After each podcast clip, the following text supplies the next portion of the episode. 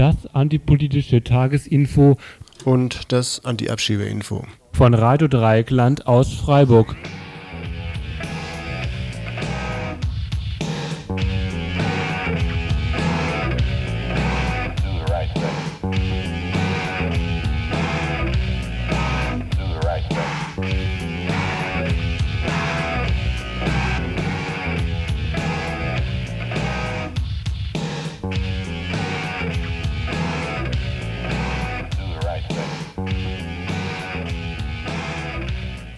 Guten Abend. Heute ist Donnerstag, der 26. Dezember, 18 Uhr.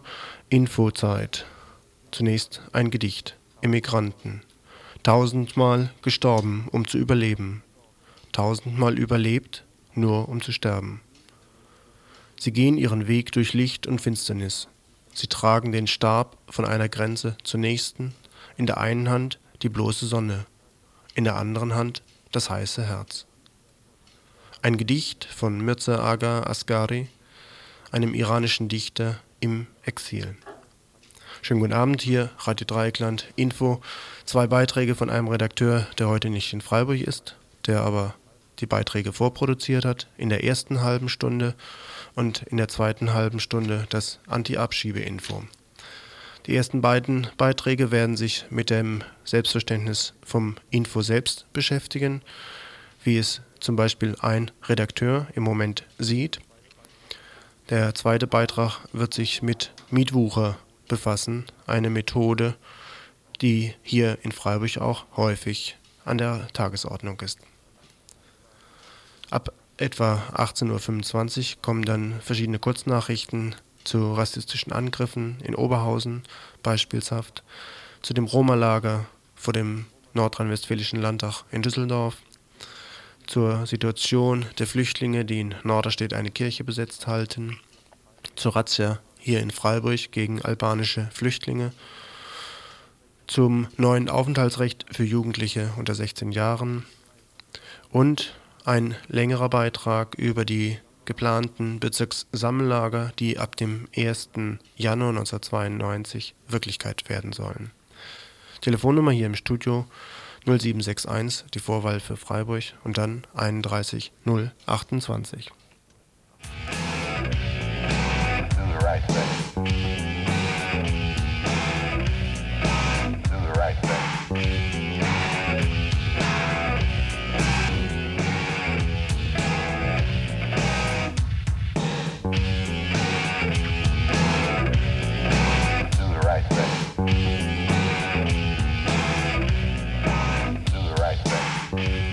Zuerst geht es also um das Info, die Informationssendung von Radio Dreieckland.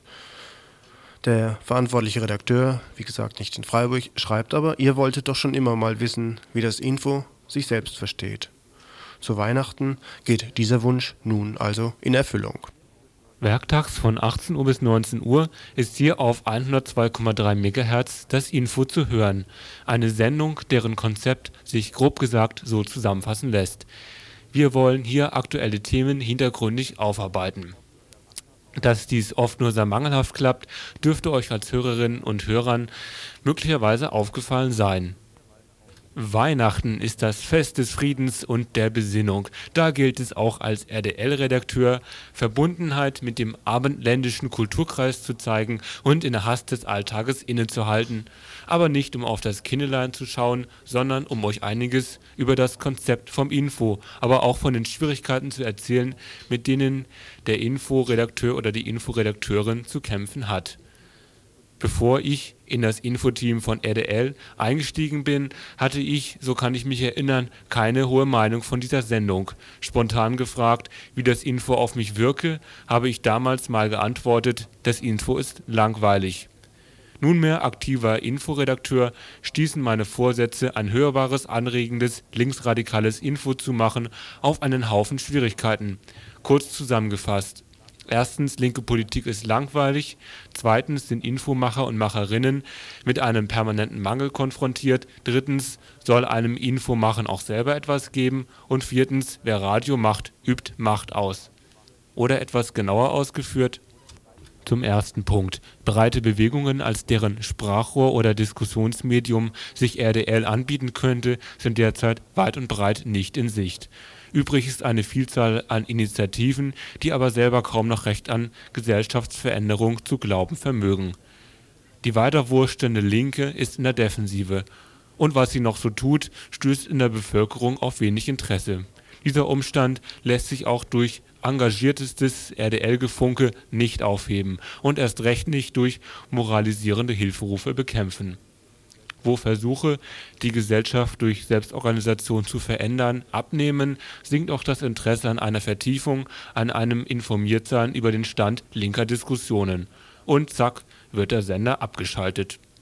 Zum zweiten Punkt mit einem gesellschaftlich produzierten Mangel ist Mensch permanent konfrontiert (Mangel an Diskussion, an Ideen, an Wohnraum usw. usf.).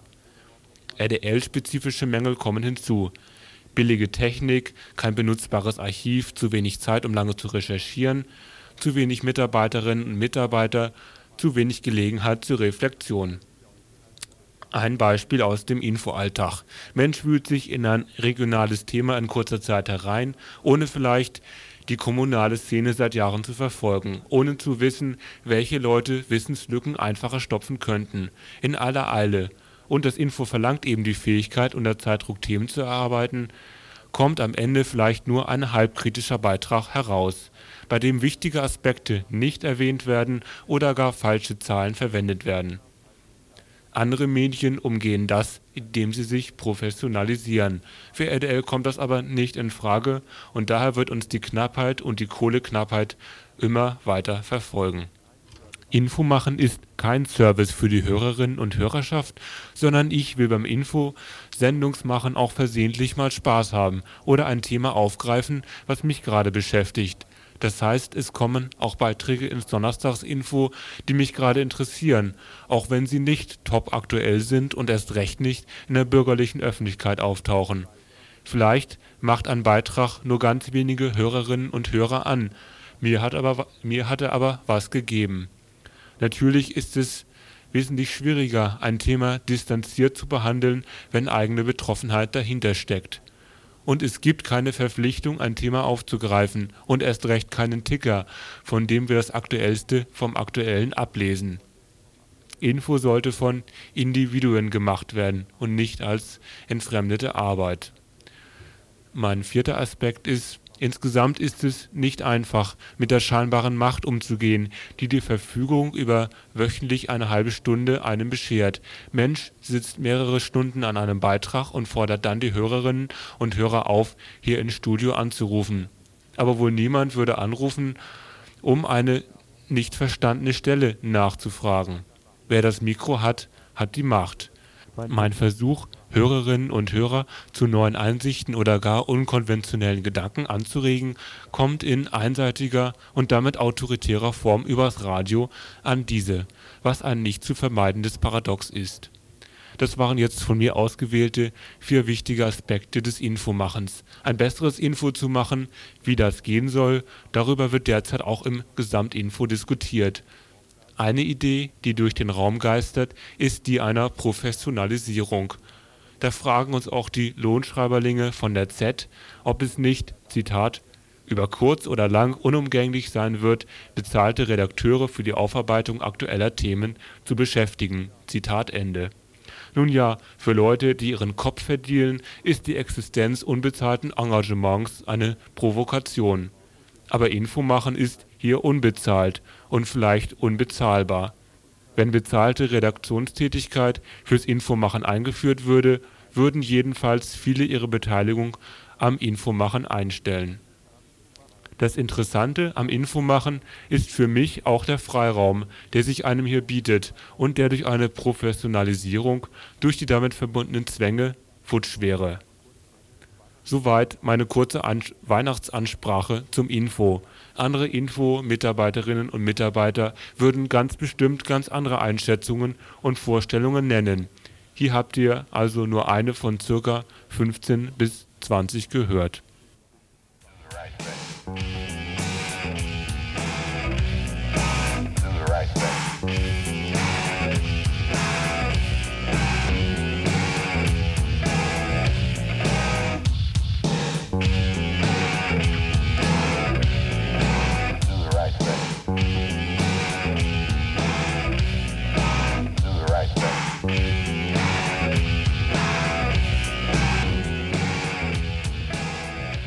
Zum zweiten Beitrag. Gegen Mietwucher, miese Methoden der Vermieter oder Vermieterin passiert hier in Freiburg viel zu wenig.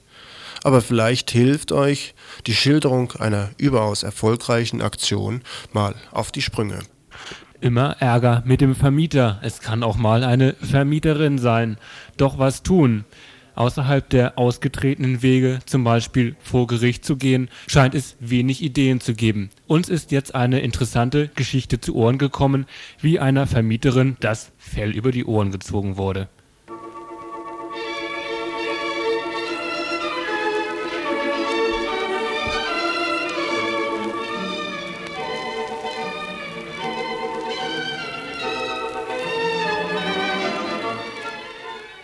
Inzwischen war mit der Vermieterin ein Streit ausgebrochen. Empört hatte Mona die alte Stumpe beleidigt, worauf diese sie mit fantastischen Ausdrücken belegte, behauptete, sie sei ebenfalls eine Syrerin und eine Hure und dies und jenes. Das Spektakel endete beinahe damit, dass sie sich in die Haare gerieten. Das Endergebnis war, dass uns mit einer Woche Frist gekündigt wurde. Da wir sowieso ausziehen wollten, waren wir nicht unglücklich darüber. Aber ein Gedanke nachte an mir wie es der alten Vettel heimzahlen. Stanley zeigte mir den Weg. Da wir ja für immer das Feld räumten, warum es ihr nicht in fürstlicher Weise heimzahlen? Schön, sagte ich, aber wie? Seiner Meinung nach war das einfach. Er würde wie gewöhnlich am letzten Tag die Kinder mitbringen, ihnen den Topf mit dem Tomatenmark, dem Senf, das Fliegenpapier, die Tinte, das Mehl, kurzum alles aushändigen, um eine Verheerung anzurichten. Lass sie damit anfangen, was ihnen Spaß macht, sagte er. Wie gefällt dir das? Er fügte hinzu, Kinder verrichten mit Vergnügen alles, was der Zerstörung dient. Ich hielt es für eine glänzende Idee.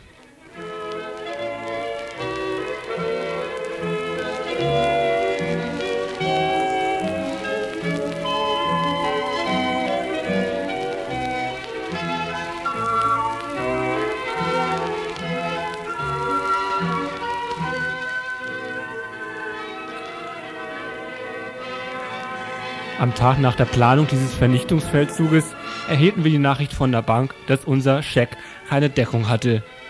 Wir standen plötzlich ohne Geld da, aber was nun? Wir teilten Stanley die Neuigkeit mit. Er nahm sie philosophisch auf. Warum nicht zu ihm ziehen? Er würde die Matratze von seinem Bett nehmen und sie auf den Fußboden des Wohnzimmers legen für uns. Sie benutzten das Wohnzimmer nie. Was das Essen anbetrifft, so garantierte er, dass wir nicht verhungern würden.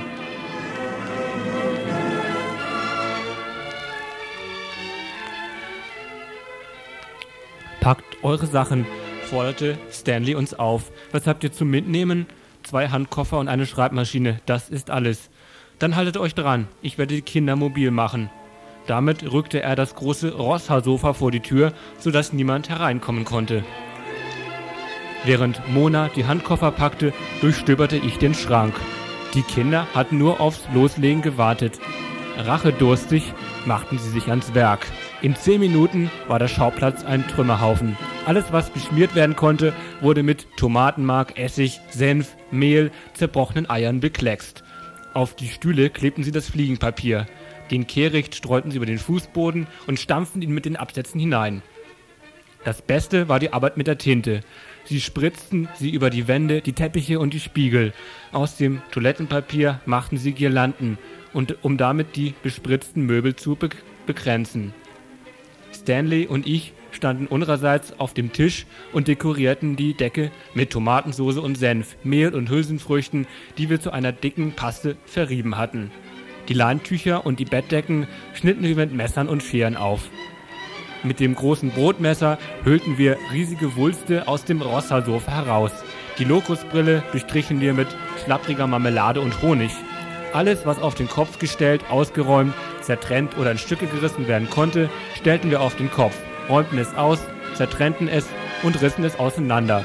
All das geschah mit stummer Verbissenheit.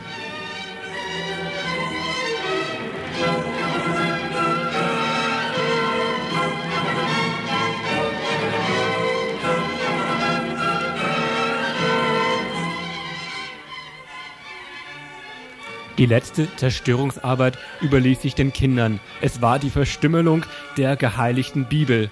Zuerst weichten sie das Buch in der Badewanne ein. beschmierten es dann mit übelriechenden Salben, rissen hierauf eine Handvoll Seiten heraus und verstreuten sie übers Zimmer. Die traurigen Reste der Heiligen Schrift stopften wir dann in den Vogelkäfig, den wir am Lüster aufhängten. Den Lüster selbst verbogen und verdrehten wir in unkenntliche Formen. Wir hatten keine Zeit mehr, die Kinder zu waschen. Wir rieben sie, so gut wir konnten, mit den zerrissenen Blättern ab. Sie strahlten vor Wonne. Was für eine Aufgabe. Nie wieder würde sich ihnen eine solche Gelegenheit bieten. Nachdem die letzte Verrichtung beendet war, hielten wir Rat. Stanley setzte die Kinder auf seine Knie und belehrte sie, wie sie sich zu verhalten hatten. Sie sollten zuerst ruhig und gemächlich durch den hinteren Ausgang hinaus zum Vordertor gehen, ihre Schritte beschleunigen, wenn sie die Straße hinuntergingen, dann aus Leibeskräften laufen und an der Ecke auf uns warten. Was uns angeht, so würden wir, wenn wir mit der alten blaunasigen Stumpe zufällig eine Begegnung hatten, ihr die Schlüssel aushändigen und freundlich Lebewohl sagen. Sie würde Mühe haben, die Tür aufzustoßen, falls sie den Verdacht haben wollte, dass etwas fehlen könnte. Inzwischen würden wir die Kinder erreicht haben und in ein Taxi gestiegen sein. Alles verlief wie geplant. Die alte Dame erschien nicht. Ich trug einen Handkoffer, Stanley den anderen und Mona die Schreibmaschine. An der Ecke warteten die Kinder in denkbar lustiger Stimmung auf uns. Wir nahmen ein Taxi und fuhren zu Stanleys Wohnung.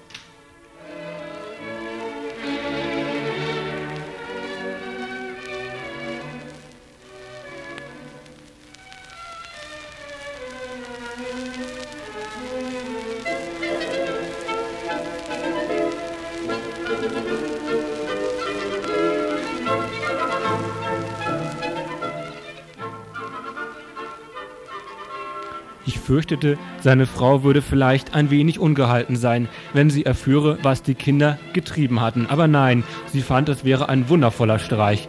Sie war entzückt, dass sie einen solchen Festtag gehabt hatten. Sie beklagte sich nur über ihre beschmutzten Kleider. Das Mittagessen erwartete uns. Kalter Braten, grobe Zervelatwurst, Käse, Bier und Keks. Wir lachten, dass uns der Bauch wehtat, als wir uns das Zerstörungswerk vom Vormittag wieder vor Augen hielten.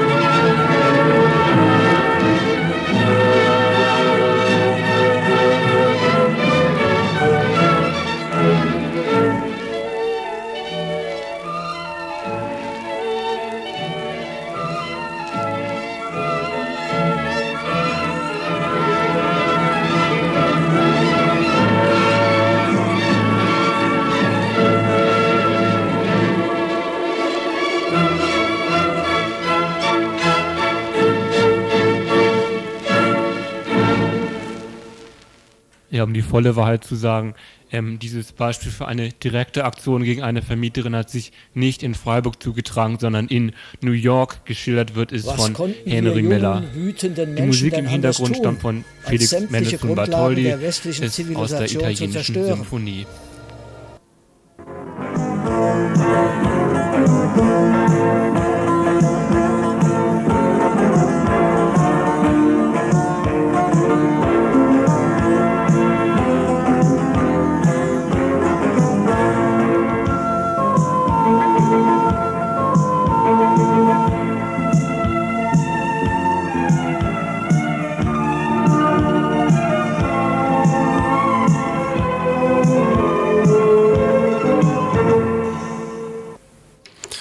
Kommen wir zu dem Abschiebe- bzw. Anti-Abschiebe-Info hier auf Radio Dreikland im Donnerstagesinfo. Die Meldungen werden etwas ernster werden als die, die eben beiden gehörten Beiträge. Oberhausen. Etwa 30 besoffene Skins haben in der Innenstadt von Oberhausen unter anderem einen Türken zusammengeschlagen. Das passierte bereits am letzten Sonntag. Erst flogen die Scheiben von einem Flüchtlingsheim ein, dann wurde die, die Tür dieses Flüchtlingsheims eingetreten, schließlich standen die Skins im Flüchtlingsheim selbst drin. Eine schwangere Frau wurde mit einem Schock ins Krankenhaus eingeliefert. Als dort dann die Bullen auf den Plan traten, gingen die Skins weiter. An einer Bushaltestelle schlugen sie einen türkischen Mann zusammen.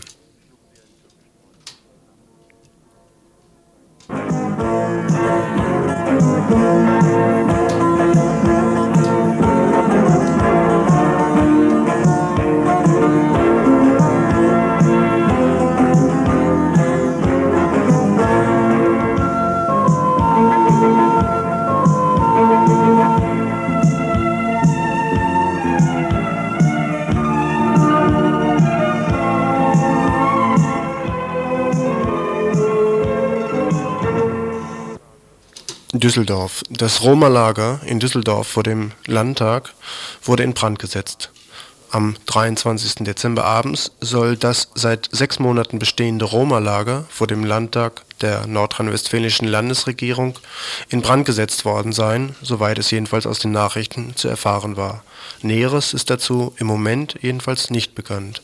Ob die Roma das Lager selbst in Brand gesetzt haben oder ob es wegen dem Hochwasser verlassen werden musste oder ob die Roma erneut auf ihre Situation aufmerksam machen wollten, all das kann hier im Moment nur spekuliert werden. Genannt wurde jedenfalls noch, dass am 24. Dezember Düsseldorfer Müllfahrzeuge und Bagger die Lagerreste beseitigten, als wenn nichts gewesen wäre.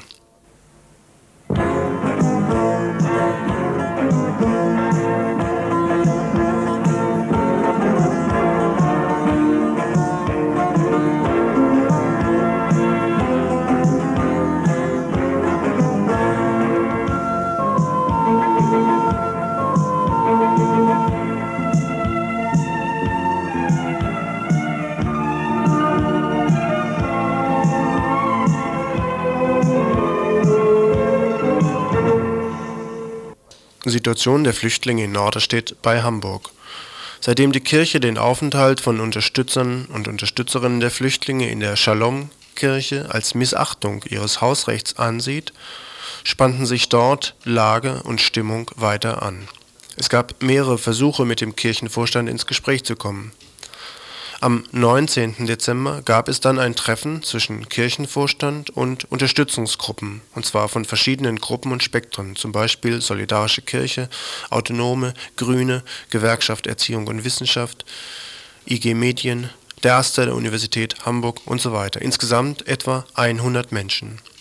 Die Kirche schien von der Breite des Unterstützungsspektrums schockiert, hatte wohl nur ein paar Autonome erwartet.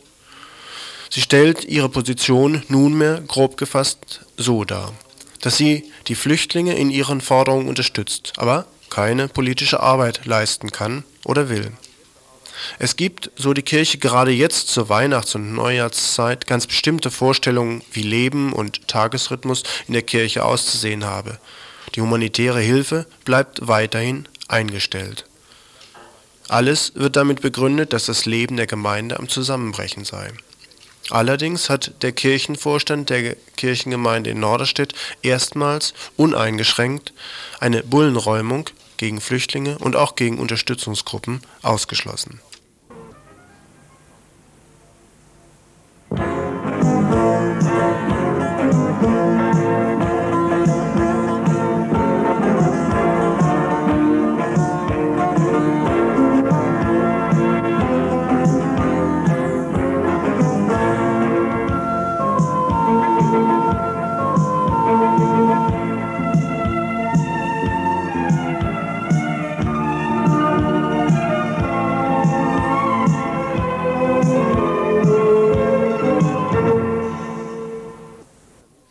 Für Flüchtlinge aus Sri Lanka, für tamilische Flüchtlinge also, und für Flüchtlinge aus Afghanistan entfällt ab dem 31. Dezember die, der sogenannte Abschiebestopp. Das heißt, wenn nicht zwingende persönliche Gründe vorgegeben und äh, eingewandt werden, dann sollten oder werden Flüchtlinge aus Sri Lanka und aus Afghanistan mit der Abschiebung rechnen müssen. Der Abschiebestopp für Kurden aus dem Irak ist noch einmal verlängert worden bis zum 30. Juni 1992. Gleichzeitig wird in Baden-Württemberg das Petitionsrecht für Flüchtlinge gekippt. Die Landesregierung von Baden-Württemberg hat dem Petitionsausschuss inzwischen mitgeteilt, dass sie künftig nicht mehr gewillt sei, einer Petition gegen Abschiebung die aufschiebende Wirkung zuzugestehen. Bislang galt nämlich die Übereinkunft, dass die Petition, sofern rechtzeitig eingereicht, eine drohende Abschiebung zunächst einmal aussetzt und eine weitere Überprüfung vorsieht, obwohl auch dieses in der Praxis manchmal nicht gestimmt hat bzw. die Abschiebung dann trotzdem vollzogen worden ist. Nunmehr sagt die Landesregierung, die Petitionen würden doch nur deshalb eingelegt, um die Abschiebung zu verzögern. Also, durchschaut und erkannt, sagt die Regierung, dieser Verfahrenstrick wird von ihr nicht länger mitgemacht. Wie hieß doch die Parole? Ausländer raus, oder?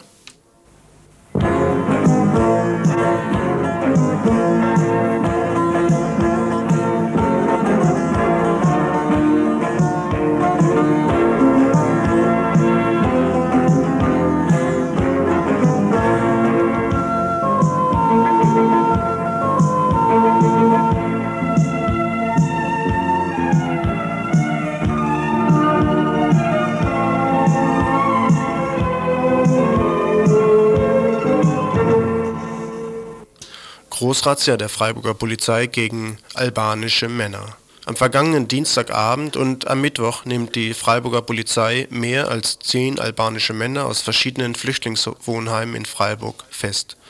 Anlass sei ein Streit gewesen, bei dem auch eine Pistole zum Einsatz kam. Mit ihr wurde ein Albaner getroffen, der erst vor kurzem aus Albanien in die BRD gekommen ist. Herkunft der Pistole möchten die Bullen gerne geklärt sehen. Und überhaupt, was das für ein Streit war, wer wen warum anschoss. Alles in allem stellt sich die große Story jedoch als gewöhnliche Auseinandersetzung heraus, die entsteht, wenn der eine den anderen Arschloch nennt und der andere sich nicht lumpen lässt und auf selbiger Ebene zurückschnauzt. Streit, noch mehr Streit und noch mehr Durst nach Rache. In so einer Situation fallen dann Schüsse. Zurück bleibt hier aber mal wieder eine Razzia von zahlreichen Bullen, die zum Beispiel in das Flüchtlingswohnheim in der Schwarzwaldstraße in Freiburg eindringen und erstmal nicht weiterkommen, weil sie an der Sprachbarriere stecken bleiben. Nach unseren Informationen liegt ein Albaner im Krankenhaus, mehrere andere sitzen im Knast.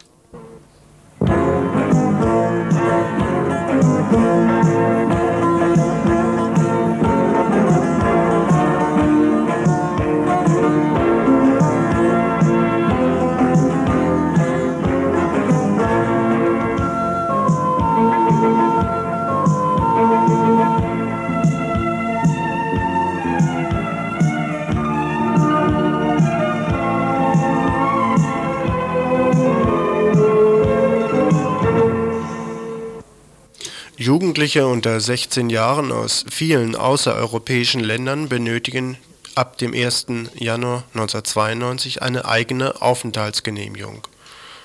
Dies sieht das neue Ausländergesetz vor und damit kommt eine weitere Neuerung hinzu.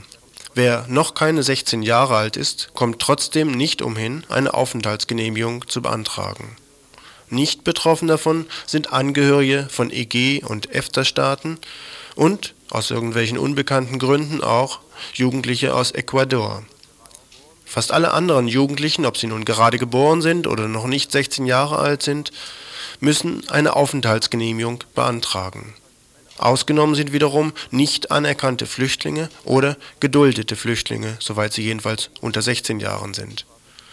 Die Regelung hat eine Geldstrafe zur Folge, wenn sie nicht eingehalten wird. Die Frist läuft am 1. Januar 1992 an bzw. ab.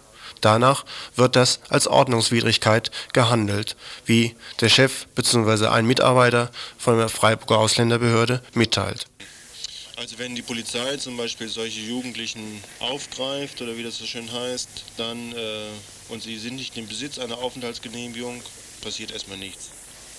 Nein, das wird hier dann schon gemeldet, nicht wahr? Aber die werden jetzt dann deswegen nicht in Haft genommen oder gar ausgewiesen oder sowas. Mhm. Sondern das wird dann hier gemeldet und dann müssen sie natürlich herkommen und je nach Fall gibt es dann vielleicht auch eine gewisse Buße, mhm. wenn das also jetzt zu lange überschritten wird, mhm. die Zeit. Etwas anders sieht das das Landratsamt Breisgau-Hochschwarzwald. Sie sehen nämlich Jugendliche, die nicht im Besitz einer Aufenthaltsgenehmigung sind, als illegal an, als illegal, also ihre Präsenz als illegal im Bundesgebiet an. Und das könnte dann erheblich andere Konsequenzen bedeuten.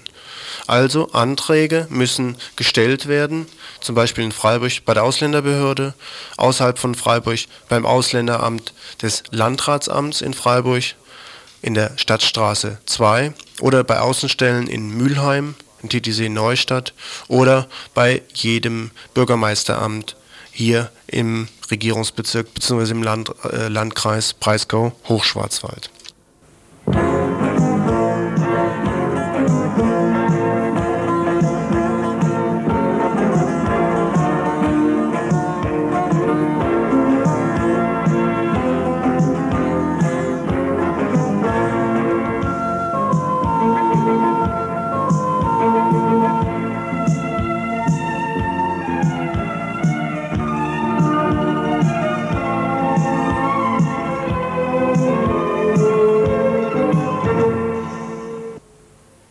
Abschiebeankündigung für Flüchtlinge aus dem Libanon. Etwa 30 Flüchtlinge aus dem Libanon haben kurz vor Weihnachten noch einmal Post der Ausländerbehörde in Freiburg erhalten.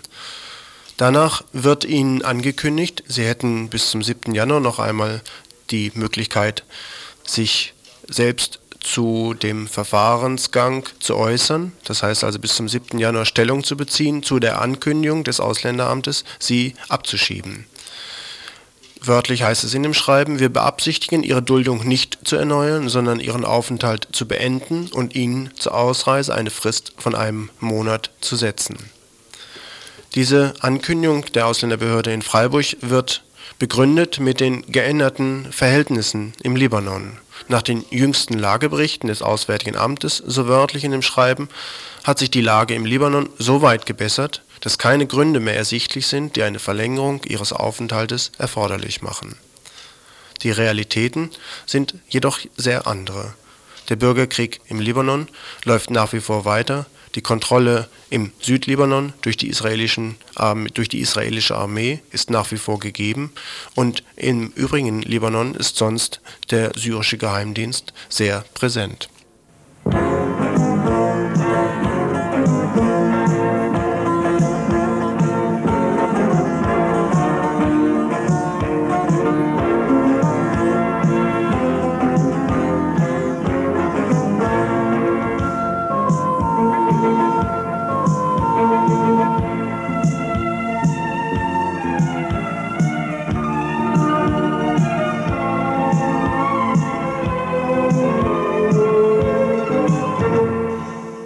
Glaube, dass das ein Hauptproblem ist, das die Bevölkerung zu Recht belastet.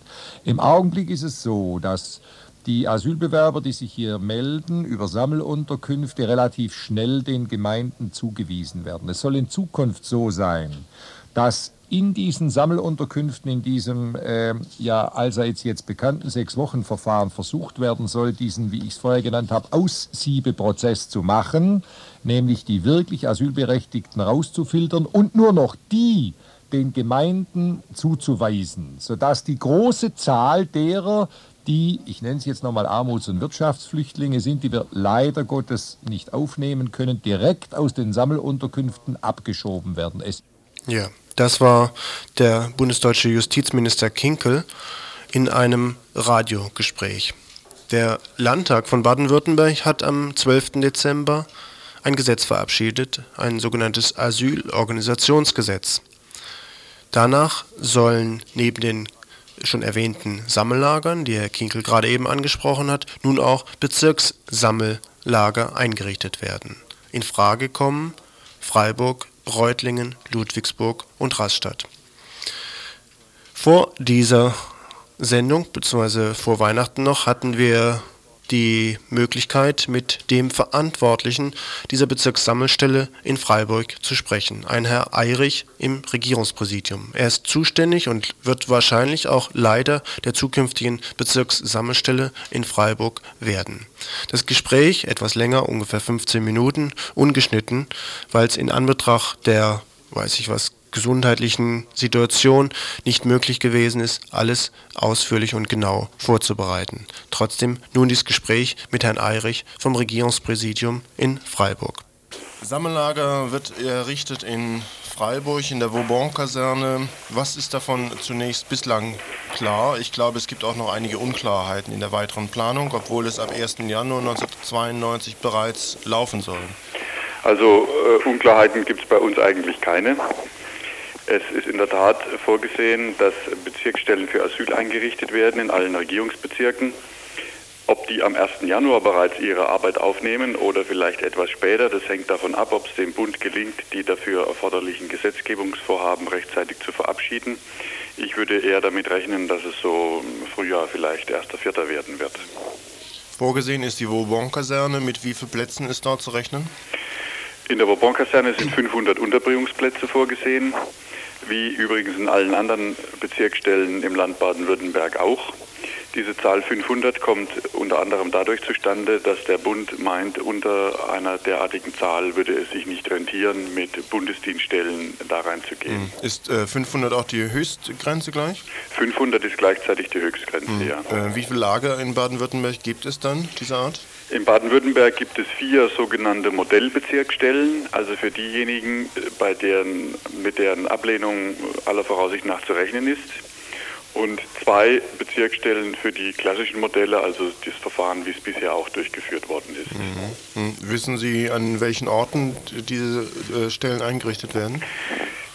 Das ist im Wesentlichen schon beschlossen, ja. Da müsste ich mal kurz nachgucken, wo das ist. Also in Freiburg natürlich, das ist unsere, kleines, kleiner Moment. Freiburg, Reutlingen, Ludwigsburg und Rastatt sind für die Modellbezirksstellen vorgesehen und Karlsruhe und Göppingen für die Bezirksstellen im klassischen Verfahren.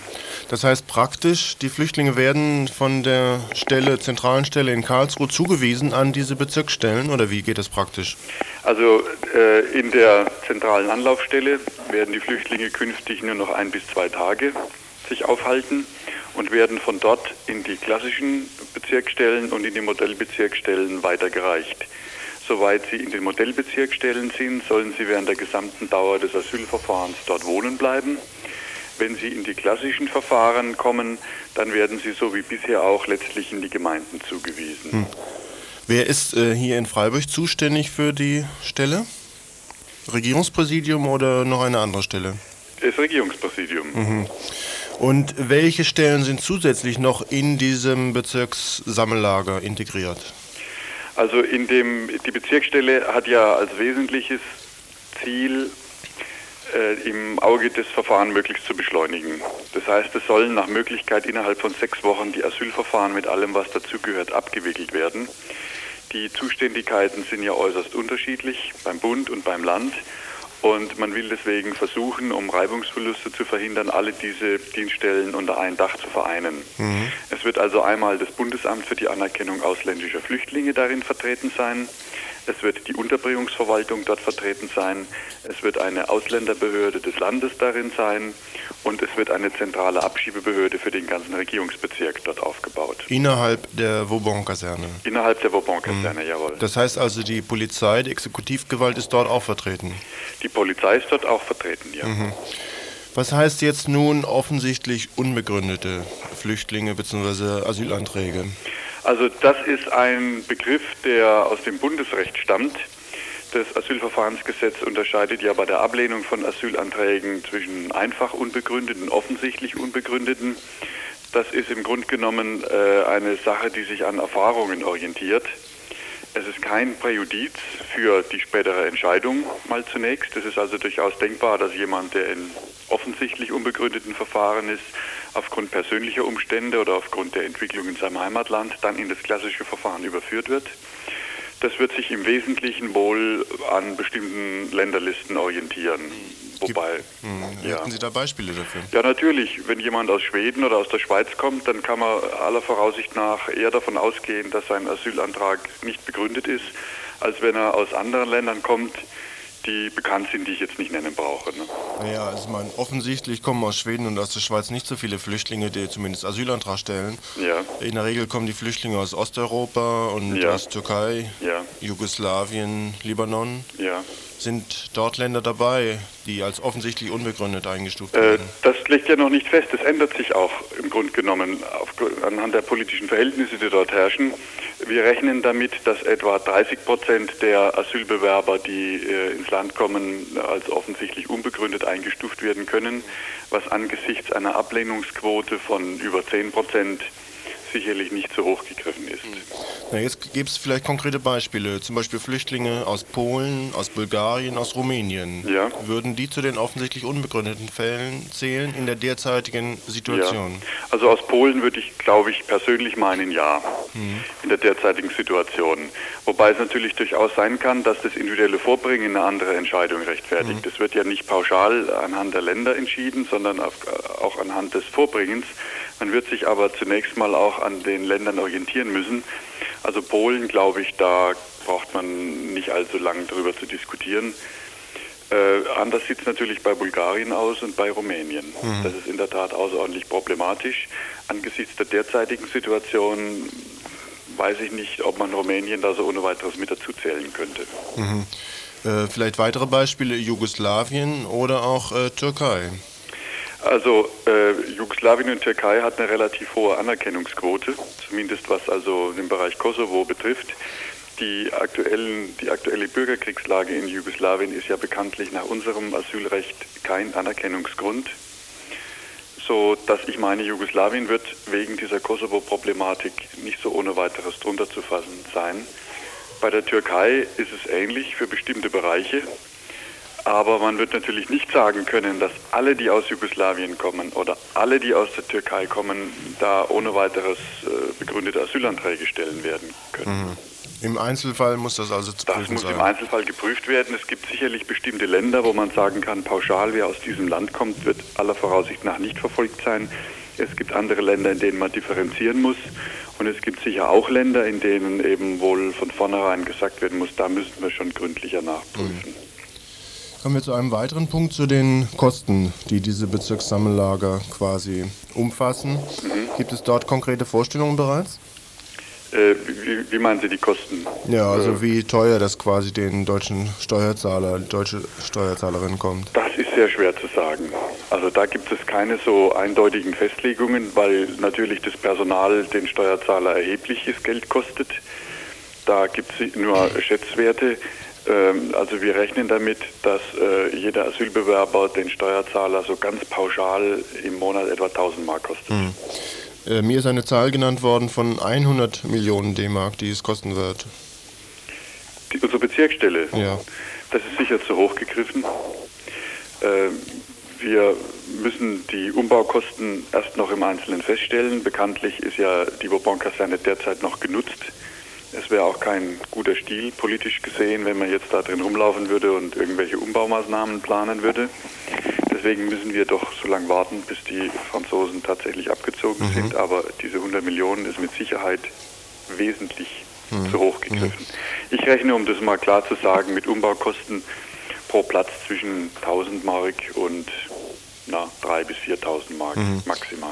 Ja, ich hatte jetzt die äh, neu eingerichteten Stellen, äh, zum Beispiel beim Gericht oder in der Verwaltung, schon mit dazu gezählt. Ja, da, also ich kann das nur für die Umbaukosten sagen. Also diese Personalstellen, die sind dann eben in der Pauschale mit diesen 1000 Mark drin ne, pro Monat. Das müsste man dann eben entsprechend umrechnen. Äh, das heißt also, ich entnehme aus Ihren Worten, Vauban-Kaserne ist ab 1. Januar noch nicht äh, zur Verfügung. Äh, wie läuft das dann praktisch? Ja. Ähm, also wenn die Bourbon-Kaserne das noch nicht zur Verfügung steht, dann müssen wir für den reinen Verwaltungsteil eine andere Zwischenlösung suchen. Wenn es tatsächlich erforderlich wird, das wird also nur dann erforderlich, wenn tatsächlich zum 1. Januar die ersten Bundesbeamten erscheinen und ihre Aufgaben wahrnehmen wollen. Damit rechne ich eigentlich nicht. Äh, ich hoffe andererseits auch, dass es uns gelingt, relativ früh in der Bourbon-Kaserne starten zu können. Und bis das äh, noch nicht passieren kann, äh, existiert also quasi auch kein Bezirkssammellager oder Nein, firmiert nein. es dann zum Beispiel in der Kapplerstraße? Nein, dann müssen wir eben äh, die Unterbringung in den bereits vorhandenen verschiedenen Sammellagern im Regierungsbezirk durchführen. Äh, Stichwort Kapplerstraße, da wurde genannt, dass die zum 31. Dezember schließt. Das heißt, sie äh, bekommt auch keine neue, ähm, wie nennt man das, Zuweisung oder Aufgabe. Nein, das weiß ich nicht, wo das herstammt. Äh, also das müsste ich wissen. Und von mir stammt diese Aussage nicht. Was passiert mit der Kapplerstraße? Nichts Besonderes. Die Kapplerstraße wird, ist derzeit nicht ganz voll belegt, weil sie renoviert werden muss und desinfiziert werden muss. Wir haben da einen Schädlingsbefall. Und die Kapplerstraße wird, sobald sie fertig ist, entweder als Wohnheim für Kontingentflüchtlinge benutzt. Das hängt von dem Zugang, den wir jetzt im Frühjahr erwarten aus der Sowjetunion zusammen. Oder wie bisher als staatliche Sammelunterkunft für Asylbewerber. Also das geht so weiter wie bisher. Ja, ja, das geht so weiter wie bisher. Ne?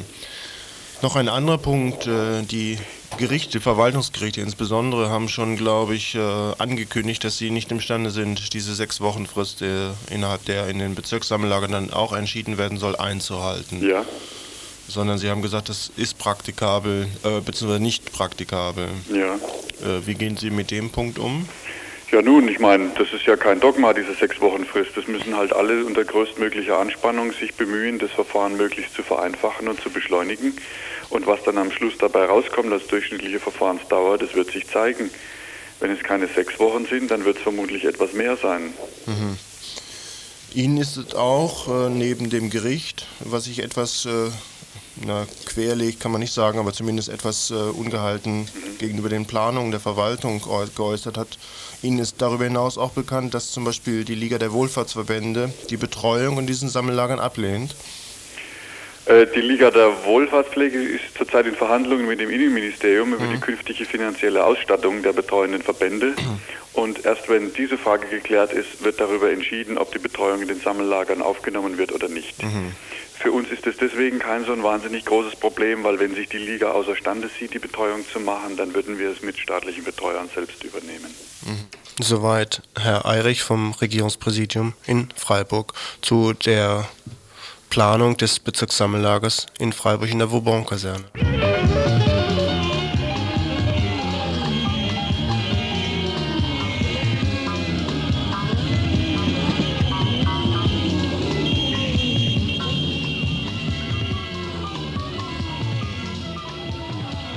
Sa wie sagte er doch? Also äh, Unklarheiten gibt es bei uns eigentlich keine.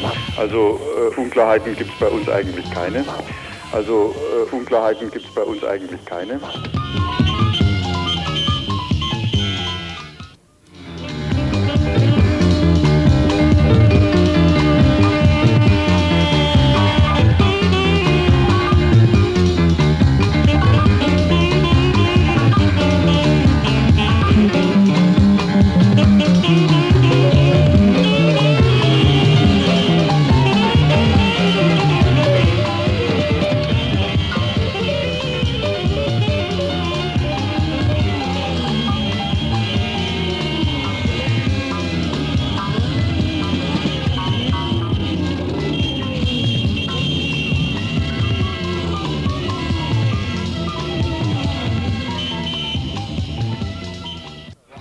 Auch die Meldung, dass auf dem Fliegerhorst Bremkarten ein Sammellager errichtet werden soll, passt in diese Hysterie oder passt in diese Stimmung, in das Thema hinein. Der Vorsitzende der CDU-Landtagsfraktion, Günther Oettinger, meinte noch, die Bürgermeister der betroffenen Gemeinden müssten sich hier mit dem Schlimmsten vertraut machen oder müssten sich auf das Schlimmste gefasst machen, wenn der Zuzug von Flüchtlingen nicht gestoppt werde oder wenn die Abschiebung von Flüchtlingen nicht richtig funktioniert. Besonders auffällig bei all diesen Vorhaben ist, dass die Flüchtlinge zum Beispiel in verlassene Kasernen reingedrückt werden sollen. Dies ist wohl nicht allein nur auf die dort zur Verfügung stehenden Räumlichkeiten zurückzuführen, sondern man könnte fragen, ob hier die Fortsetzung der Flüchtlingspolitik mit anderen, nämlich mit militärischen Mitteln vorgesehen ist. Beispiele Italien und ihre Attacke gegen Flüchtlinge aus Albanien, die dort mit Hilfe des Militärs bzw. der Gendarmerie bewältigt worden ist oder auch nicht bewältigt worden ist. Kasernen haben nicht nur gemeinsam, dass sie leer stehen, sondern auch, dass sie nach festen Ordnungen gebaut worden sind. Oftmals noch aus der Nazizeit, zum Beispiel die Vauban-Kaserne, damals hieß sie noch Schlageter-Kaserne. Sie dienten damals und auch später dem militärischen Drill. Außen mit Stacheldraht gesichert, nach innen gut übersichtlich und einsichtig. Breite Wege und Straßen garantieren die schnelle Beweglichkeit der Kontrollposten. Die Mauern sind schon da, die Gerichte ebenfalls und, wie eben zu hören war, ist auch die Polizei direkt in der Kaserne drin. Die Konflikte sind also vorprogrammiert. PS. Das Referat von dem zuständigen Mann im Regierungspräsidium, von dem Herrn Eirich, nennt sich Referat für Eingliederung.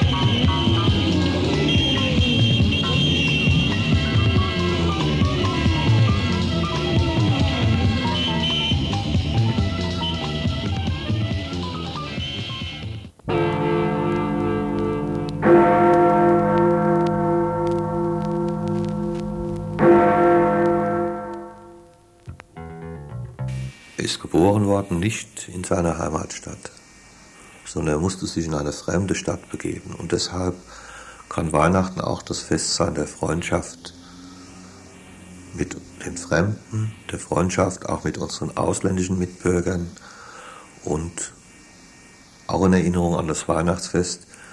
Dieser Christus ist nicht in prunkvollen Schlössern geboren worden, sondern in einer Krippe. Weihnachten auch das Fest, das an die Armut der Welt nicht nur denkt, sondern Nächstenliebe mobilisiert. Und so weiter und so weiter von Hans-Caspar David Blüm aus Bonn.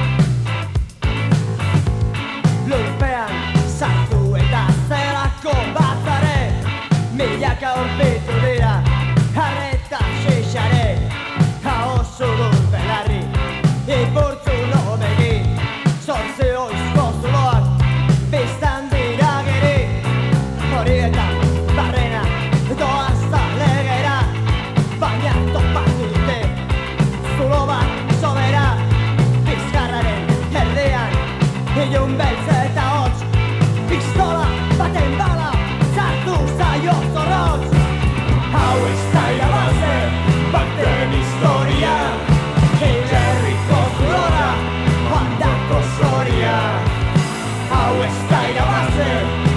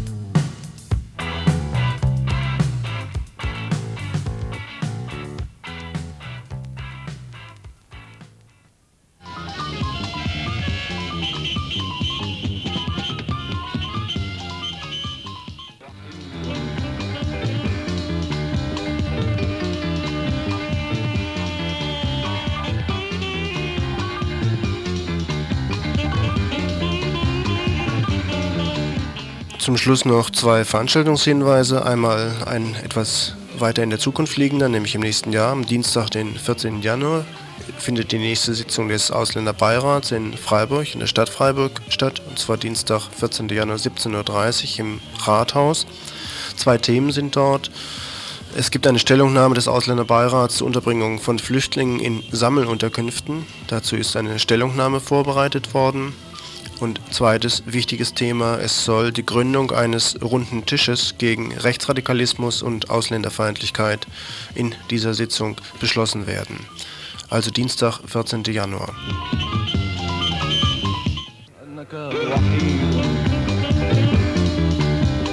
Der zweite Termin liegt etwas früher zeitlich, nämlich 11. Januar 1992, ein Samstag.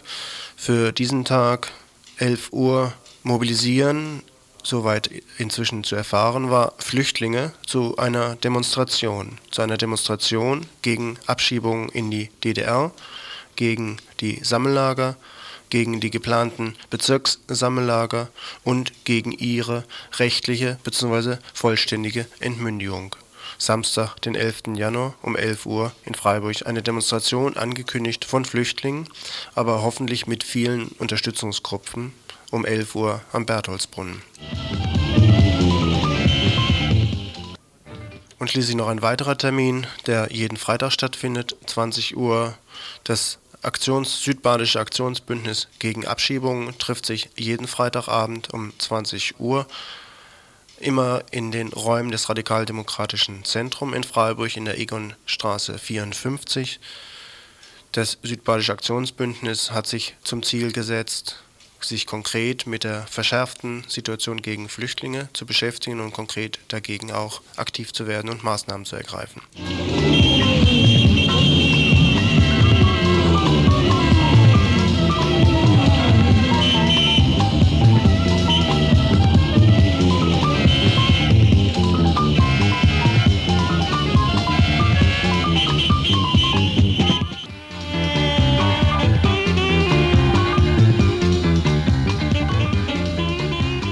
Schluss vielleicht noch ein Zitat aus einer Presseerklärung des Ausländerbeirates. Es kann nicht angehen, Menschen wie beliebig verschiebbare Gegenstände zu behandeln. Es stellt sich hierbei zudem die Frage nach einem christlichen und menschenwürdigen Umgang der Landesregierung mit Männern, Frauen und Kindern, die bereits belastet sind durch Flucht, Asylverfahren und mehrmaliges Verlegen.